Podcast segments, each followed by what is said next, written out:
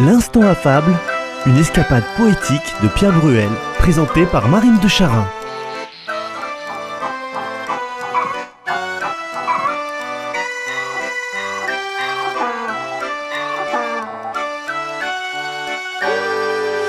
Les deux coqs. Une première version de notre fable d'aujourd'hui, Les deux coqs, se trouve chez Ésope, Les deux coqs et l'aigle. Deux coqs se battaient pour des poules. L'un mit l'autre en fuite. Alors le vaincu se retira dans un fourré où il se cacha. Et le vainqueur, s'élevant en l'air, se percha sur un mur élevé et se mit à chanter à plein gosier. Aussitôt un aigle fondant sur lui l'enleva. Et le coq, caché dans l'ombre, couvrit dès lors les poules tout à son aise. Cette fable montre que le Seigneur se range contre les orgueilleux et donne la grâce aux humbles. Isaac Ben Serrat propose cette fable des deux coqs en prose, mais avec un quatrain initial en alexandrin. Deux coqs étant rivaux se battaient de bon cœur. Le faucon tout à coup vint saisir le vainqueur, qui faisait trop de bruit à cause de sa gloire, et laissa le vaincu jouir de la victoire. Il termine également avec un quatrain en alexandrin.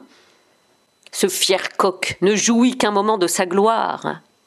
Trop plein de vos exploits, pensez à vous, guerriers. Croyez, vous qui chantez un peu trop haut victoire, qu'un revers imprévu peut flétrir vos lauriers. Voici en réponse à la fable du jour la contre-fable de Michel Cadars. Vous savez que Michel Cadars aime les mots anciens, les mots rares, qui fleurent bon le verbe d'antan, comme le mot ir, archaïsme, pour dire colère, comme le mot casaquin, ce mot vieilli ou vieillot qui désigne un vêtement de dessus. Encore le mot Nikopoulos, que jusqu'à ce jour absolument personne n'avait entendu, ni même le chef d'orchestre Dimitri Mitropoulos. Ce mot Nikopoulos sonne comme du grec moderne, mais de fait ne cherchez pas plus loin, c'est une invention, un jeu de mots de maître Cadars qui veut dire le vainqueur de poule. Le mot ou les mots d'estoc et de taille en escrime, estoc et taille sont des termes anciens qui désignent un coup porté respectivement par la pointe et par le tranchant de l'arme. Autrefois, l'estoc était une épée longue et pointue, et par métonymie du XVe au XVIIIe siècle, le mot a désigné la pointe de l'épée. Voilà ce que dit Sosie dans l'Amphitryon de Molière. Qu'importe, parlons-en des stocks et de taille. Combien de gens font-ils des récits de bataille dont ils se sont tenus loin? Le mot iophos, ce mot qui désigne la crête, la huppe, le panache, l'aigrette.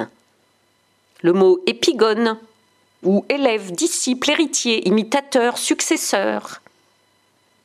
Le mot hoplite, terme didactique dans l'Antiquité grecque, qui désigne le fantassin lourdement armé.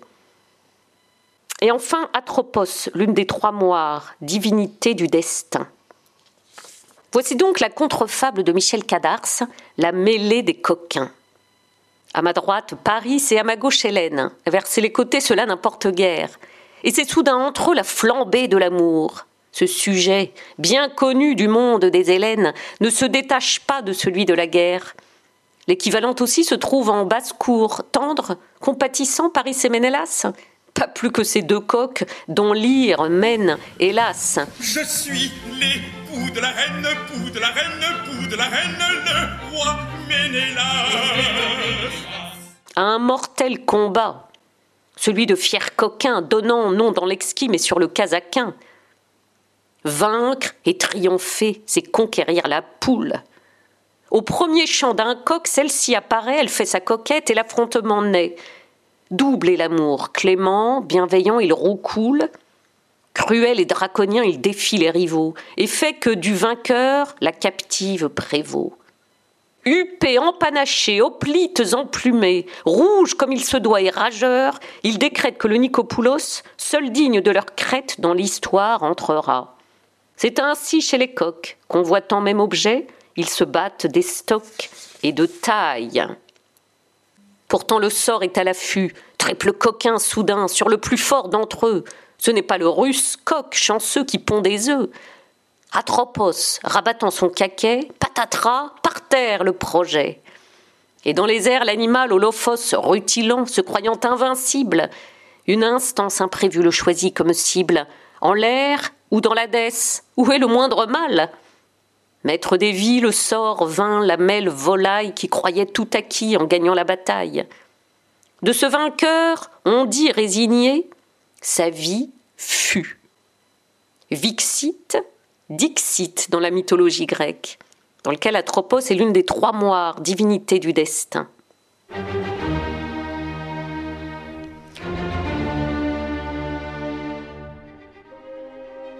Tout vainqueur insolent à sa perte travaille.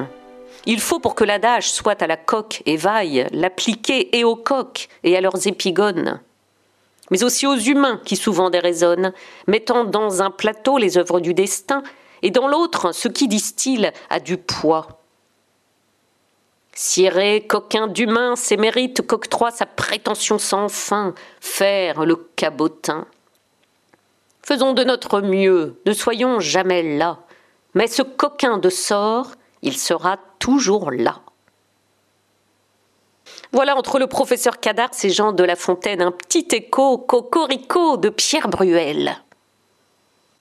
Deux coqs coquets, un coq cocu, la cocotte caquette, la coquette caquette, un coq coquin à votre tour, madame la coquette, puis à vos tours, messieurs les vautours. À présent, écoutons la fable de La Fontaine. Cet enregistrement, c'est une perle qu'on ne peut trouver ni dans le commerce, ni sur la toile. Les deux coqs. Deux coqs vivaient en paix, une poule survint, et voilà la guerre allumée.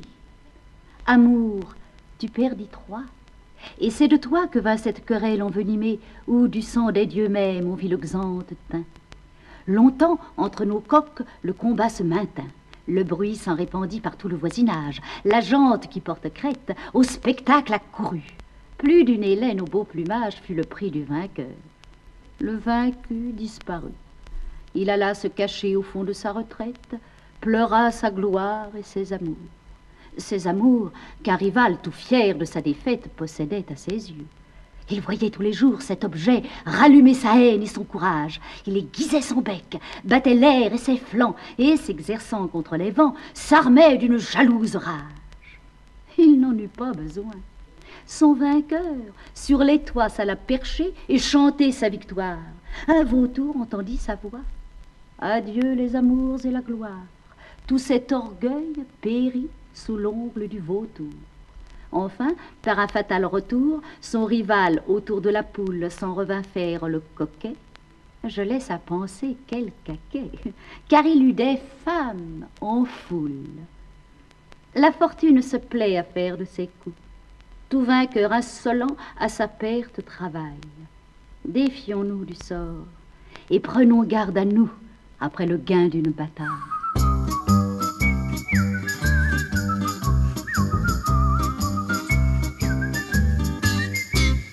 L'Instant affable, une émission écrite par Pierre Bruel, réalisée par Francky Guéret, dont vous pouvez apprécier les images choisies sur le site des podcasts de Radio Présence. L'instant affable est présenté par moi-même, Marine de Charin. La prochaine fois, nous vous proposerons une autre fable. Toujours de La Fontaine, bien sûr. Mêmes horaires, même lieu. Ou bien le jour ou la nuit que vous voulez et à l'heure de votre choix grâce au podcast de votre radio. Ou encore sur CD à commander.